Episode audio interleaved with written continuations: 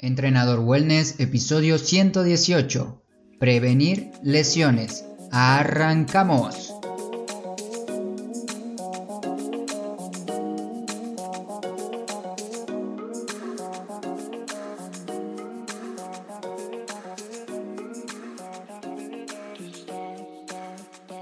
Muy buenos días para todos, bienvenidas y bienvenidos a Entrenador Wellness, tu podcast donde vas a aprender realmente sobre entrenamiento, alimentación y lo fácil que es generar hábitos saludables para obtener la vida que de verdad te mereces. Soy Marcos, profesor en educación física y entrenador personal de entrenadorwellness.com. Y si eres nuevo o nueva por aquí, tienes la posibilidad ahora mismo de suscribirte a uno de los pocos podcasts en español que hablan sobre movimiento y movilidad. En este episodio aprenderás diferentes maneras, diferentes formas para que puedas prevenir posibles lesiones en tus entrenamientos, ya sean de fuerza, con tu propio peso corporal o si utilizas pesas y tus entrenamientos también de movilidad.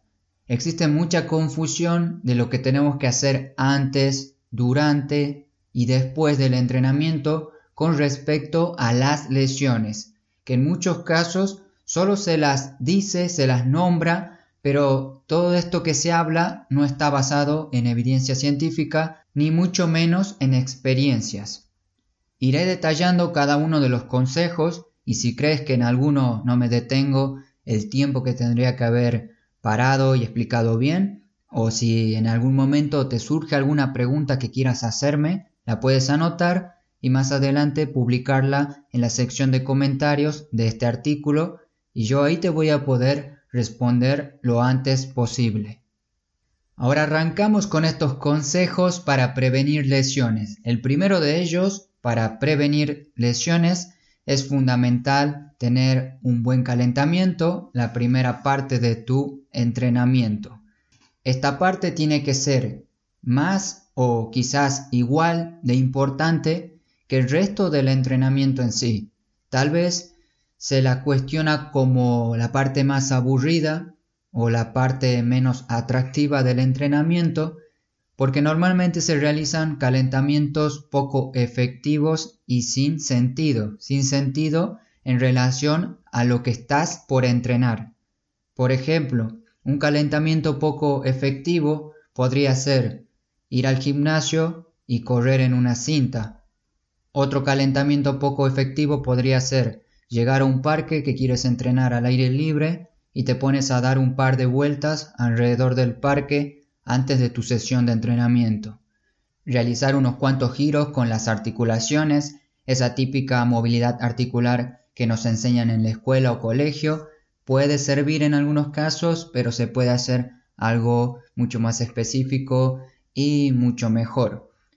O también otro calentamiento poco efectivo sería realizar solamente estiramientos pasivos. Estiro un poco mis cuádriceps, estiro un poco los hombros, los isquios y ya con eso supongo y creo que tengo un calentamiento listo.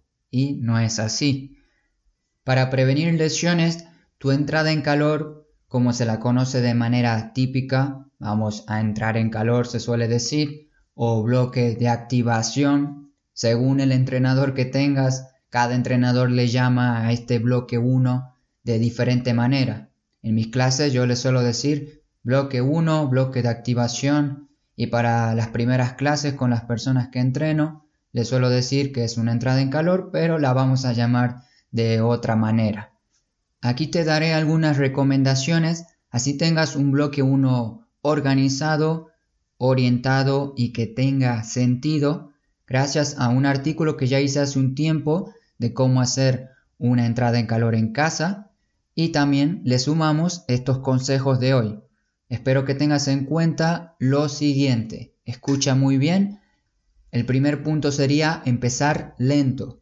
Ve aumentando la intensidad de este bloque 1 a medida que tu cuerpo se va dando cuenta que estás por entrenar, haciendo ejercicios primero lentos, un poco más controlados y a medida que ya empieces a entrar en un estado de estoy por entrenar, ahí empiezas a aumentar un poco la velocidad y los estímulos para que tengas un buen bloque 1.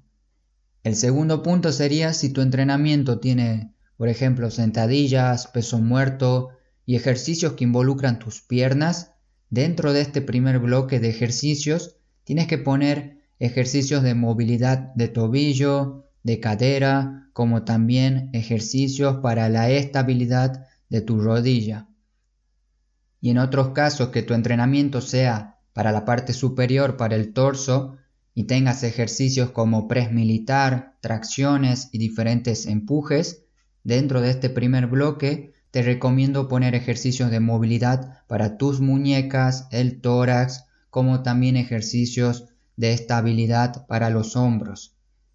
Otro consejo, otro punto importante es que entrenes tu core, la zona media y otros músculos que componen el core. Este momento es ideal para incluir ejercicios seguros para tu abdomen. Cuando hablo de ejercicios seguros para el abdomen no son los típicos crunch, esos ejercicios tradicionales que solemos ver en el gimnasio donde la persona flexiona la espalda y quiere como entrenar directamente los abdominales. Son otro tipo de ejercicios para el abdomen que si no los conoces te dejo un artículo donde hablo de cómo entrenar el abdomen de forma correcta en casa.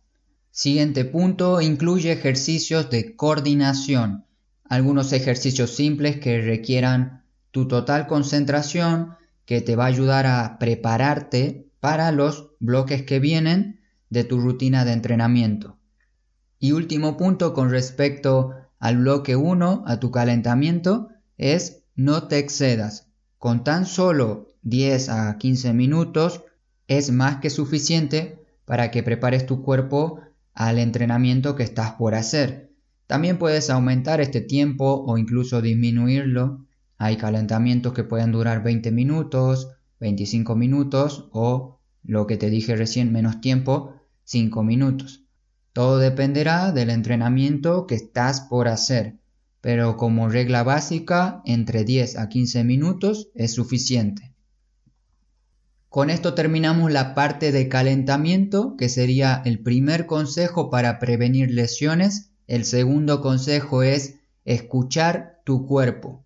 No sé si suena un poco extraño esto de escuchar el cuerpo, pero es algo que yo intento siempre transmitir a mis alumnos, que sepan escuchar y sentir su cuerpo, por ejemplo, cuando están haciendo un ejercicio, les duele tal zona, les molesta tal zona, o también cuando sienten hambre, ¿Tienes hambre de verdad o solamente es una emoción o solamente viste una imagen de una pizza o algo y te dio la sensación de que tienes hambre? A eso me refiero con escuchar tu cuerpo. En este caso estamos con prevenir lesiones gracias a esta habilidad. La idea principal de este punto, de este consejo, es que no entrenes más de lo que tu cuerpo puede soportar tenemos que ser conscientes de que todos tenemos nuestras limitaciones con respecto a un entrenamiento o a un ejercicio en sí. Aunque tu entrenador y esa voz interna te diga, si puedes hacerlo, vamos una repetición más, existe otra pequeña vocecita que habla un poquito más bajo que dice, no puedo más, hasta aquí llega mi cuerpo, no puedo hacer otra flexión de brazos, si hago otra puedo lesionarme. Tenemos que saber escuchar esas voces internas para que nuestro entrenamiento sea el adecuado. A medida que vayas entrenando vas a conocer tu cuerpo y tus límites. Esto no se aprende de una semana a otra, esto toma tiempo. Y así vas a saber cosas como cuándo darlo todo, cuándo parar, cuándo puedo dar un 80% en determinado momento del entrenamiento. También el día que te levantes y estés con más energía podrás tener un entrenamiento excelente, como también habrán días que te levantas de la cama y sientes que solo tienes que entrenar a un 50% o como le digo yo, a media máquina. Esto solo es cuestión de entrenar, entrenar e ir escuchando nuestro cuerpo y así estar atento, estar atenta a lo que uno hace y a lo que uno siente. Y como sé que este punto puede sonar o ser difícil de entender al principio, te preparé una lista de puntos para que puedas conocer tu límite. Un punto sería la duración del entrenamiento. Cuando estás entrenando más de lo normal, más de lo que vienes entrenando, o cuando realizas esas sesiones interminables de cardio, llega un momento, llega un punto que el cuerpo simplemente ya te dice que no das más. Ahí ya sería, creo que más que obvio, que estás llegando a tu límite. El siguiente punto es cuando ya te sientes mareado, te sientes un poco mareada, esa es otra señal de que estás llegando a tu límite. Otra señal podría ser cuando sientes una transpiración fría, te pones pálido y empiezas a sentir ese frío interno o como que la piel se pone de gallina que se levanta y se pone como unos puntitos en tus brazos, ahí tienes otro punto de que estás llegando a tu límite. También sabrás que estás llegando a tu límite cuando sabes que estás en tu límite, pero no lo aceptas. Muchas veces estamos entrenando, queremos darlo todo, sabemos que ya estamos al límite, pero lo mismo queremos continuar. Ahí, en ese momento, tienes que decidir si continuar o bajar un poco el ritmo porque mañana va a ser otro día y mañana también podrás entrenar. No hace falta sacrificarse, eh, darlo todo al 100% cada día. Con tan solo un buen entrenamiento, bien programado, mañana podrás también entrenar. Como te digo, no hace falta sufrir en cada entrenamiento. Y el último punto sería la cantidad de ejercicios que tiene tu bloque de entrenamiento. Si en un bloque de entrenamiento tienes más de 6 ejercicios, puede que no sea lo más adecuado según tu nivel. Y puede ser que sea mejor empezar con 3 ejercicios o 2 ejercicios en los bloques de tus entrenamientos. Y más adelante aumentar a 4 o 5 ejercicios. El siguiente consejo para prevenir lesiones es adaptar tus ejercicios. Muchas veces tenemos un ejercicio dentro de nuestra rutina que tal vez no se adapte a nuestra condición actual, a nuestro momento, a nuestro estado actual. Voy a poner un ejemplo, así se entiende mucho mejor, que lo puedes ver en el artículo que acompaña este episodio. El ejemplo que coloco es una estocada. Todos conocemos ese ejercicio, dar un paso adelante, flexionar las rodillas y bajamos. Este consejo de adaptar los ejercicios se aplica a todos los ejercicios y a todos los movimientos que puedes ver en internet y que puedes encontrar en mis programas y servicios de entrenamiento. Si recién estás empezando, puede ser que una estocada correcta para vos sea la estocada simple, solamente dar un paso adelante y volver. Si al dar ese paso hacia adelante y cuando regresas te pincha la rodilla, sientes una molestia en la rodilla, tal vez una estocada en movimiento no sea tu ejercicio adecuado, puedes probar con una estocada isométrica de fuerza sostenida. Haces la estocada y te mantienes en esa posición. Esto de adaptar ejercicios es tanto para adaptarlos a un nivel más sencillo como a un nivel un poco más difícil, más avanzado. Si una estocada simple no te provoca el estímulo que necesitas porque ya estás entrenando, ya vienes entrenando hace tiempo, puedes probar una progresión que sería una estocada búlgara, apoyando tu pie en una silla, en la cama, en un banco y bajar para hacer una estocada búlgara. La cuestión aquí es saber adaptar cada ejercicio para que puedas hacer tu rutina sin problema alguno. Siempre va a haber un ejercicio que te cueste, siempre va a haber ese ejercicio que no te gusta, que no tienes ganas de hacerlo, pero no confundas lo difícil con algo que nos pueda lastimar. Ahora te explico a qué me refiero con esto.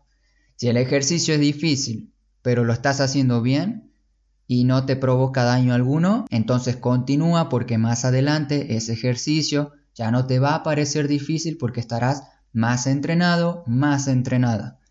Pero si el ejercicio te resulta difícil y ves que te está provocando una lesión o te está provocando dolor, lo tienes que adaptar, lo cambias y haces otra versión del ejercicio para continuar con tu rutina.